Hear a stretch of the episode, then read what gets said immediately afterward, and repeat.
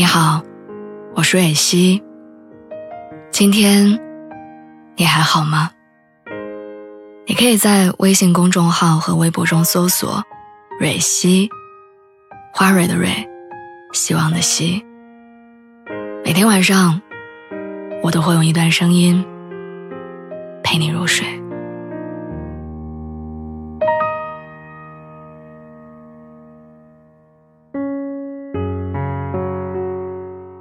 前几天我在网上刷到了一条视频，是前几年很火的电视剧《北京女子图鉴》里的一个片段。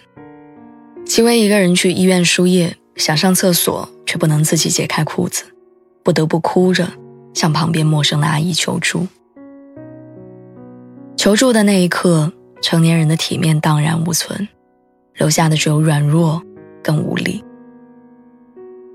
之前网络上流传过一张孤独等级对照表。大概有一个人吃饭，一个人看电影，一个人去医院，一个人做手术。但其实这些在成年人的生活里早已习以为常。我们以为早就在生活的打压下练就了金刚不坏之身，但往往那些看似不经意的瞬间，细碎又尖锐的戳中我们的孤独感。前几天和朋友见面，本来约着找一个好看的咖啡馆聊天，他却突然叫我去他家。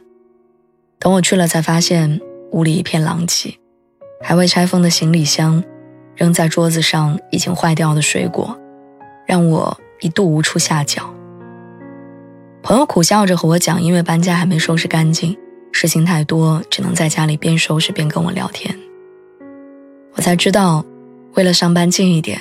朋友忍痛多花房租租到了现在的房子，却在搬过来的第二天被公司辞退。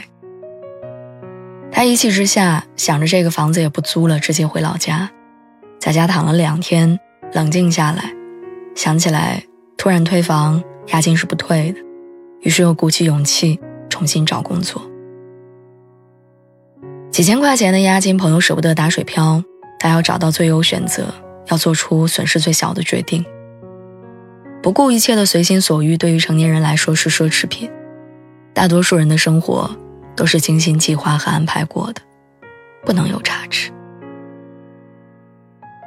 电影《这个杀手不太冷》里有一个很经典的对白：小女孩问里昂，生活是否永远艰辛，还是仅仅童年如此？里昂回答说：“总是如此。”我曾经在地铁上遇到一个姑娘，深夜的地铁人不多，但大家都还是正襟危坐的样子。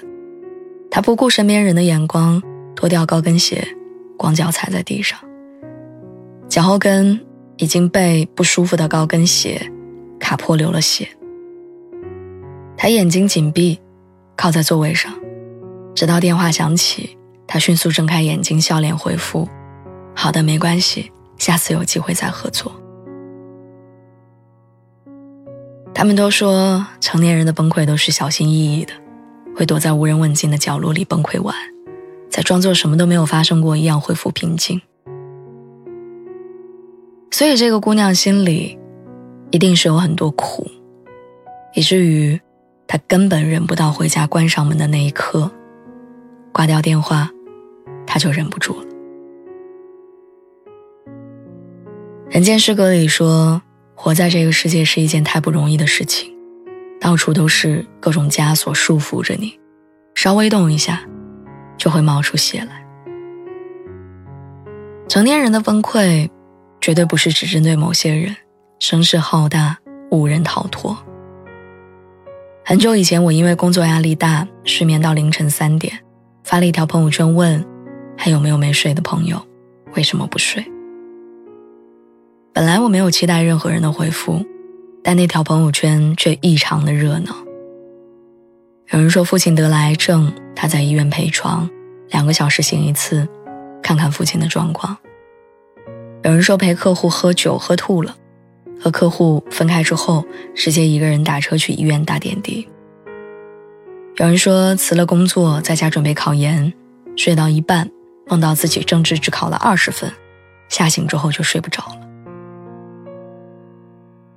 这些让人苦恼的事情，对成年人来说，不是什么致命性的打击，但就像慢性伤害，一刀一刀的划在心上，划掉了我们的天真跟自信，也划掉了我们天马行空的想象和不顾一切的勇气。我知道生活不容易，很多人都在咬牙苦撑着，偶尔也会听到撑不下去的故事。有的人辞职，有的人回家，有的人分手，有的人纵身一跃。但大多数时候，大多数人都撑了下去。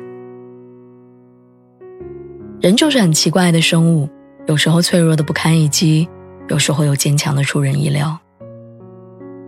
但都会过去的。深夜哭过的人，是不会轻易被白天的困难击倒的。最后想跟大家说，现在我的节目已经正式独家入驻了酷我音乐，所以你只要在你的应用商店里面搜索 APP 酷我音乐，然后再在里面搜索蕊希电台，你就能听到我以前的节目，还有我之后的更新了。所以。感谢你，一直陪在我身边。